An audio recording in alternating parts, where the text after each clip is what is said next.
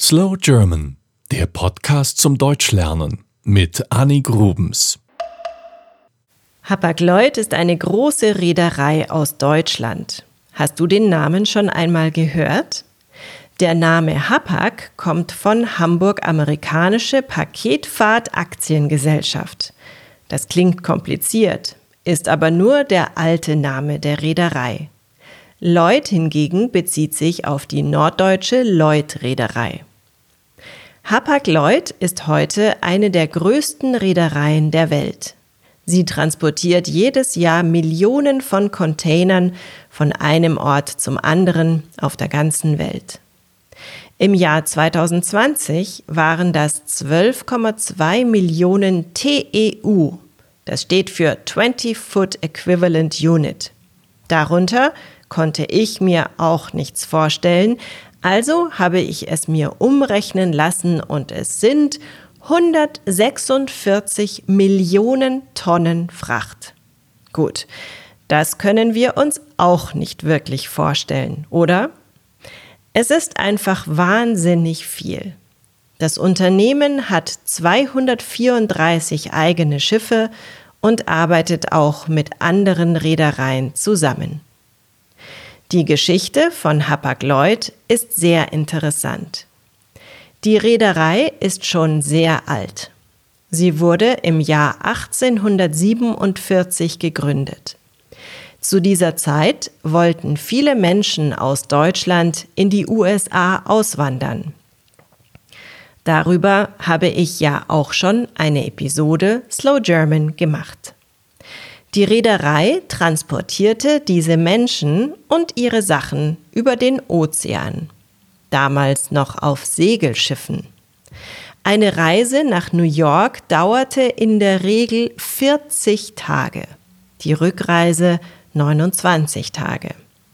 Die Zeit an Bord verkürzte sich für eine Hin- und Rückfahrt auf zwei Wochen, als 1856 das erste Dampfschiff der Hapag, die Borussia, seine Einweihungsfahrt absolvierte. In den Jahrzehnten danach hat sich Hapag-Lloyd gewandelt und erweitert. So hat die Reederei zum Beispiel auch Luxuskreuzfahrten angeboten. Im Jahr 1914 begann der Erste Weltkrieg. Es war sehr gefährlich auf dem Meer. Die Schiffe von Hapag-Lloyd wurden von Kriegsschiffen und U-Booten angegriffen. Viele Schiffe gingen dabei verloren. Nach dem Krieg musste das Unternehmen wieder von vorne anfangen, doch Hapag-Lloyd schaffte es, sich zu erholen. Im Zweiten Weltkrieg wurde die Reederei wieder stark betroffen.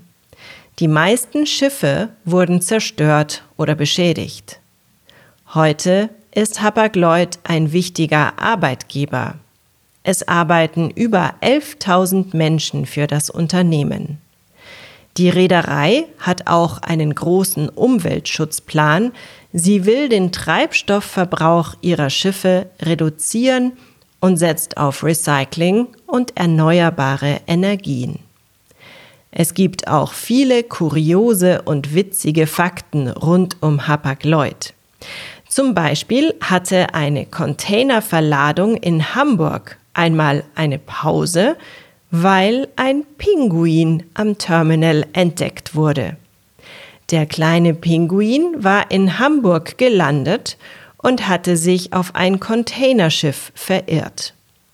Das Unternehmen hat den kleinen Vogel gerettet und ihn wieder in die Freiheit entlassen. Hapag-Lloyd hat übrigens einst das größte Containerschiff der Welt betrieben, die Oxford Maersk. Dieses Schiff war so groß, dass es schwierig war, es in Häfen anzulegen. Es war 400 Meter lang und hatte Platz für über 15.000 Container. Insgesamt ist Hapag-Lloyd also eine sehr wichtige und spannende Reederei. Sie hat eine lange Geschichte und ist immer noch sehr erfolgreich. Und das Wichtigste, ein Hörer von Slow German arbeitet auf einem Schiff dieser Reederei. Sonst wäre ich nie auf die Idee gekommen, mich mit der Geschichte von Hapag-Lloyd zu beschäftigen. Danke dafür. Das war Slow German, der Podcast zum Deutschlernen mit Annik Rubens. Mehr gibt es auf www.slowgerman.com.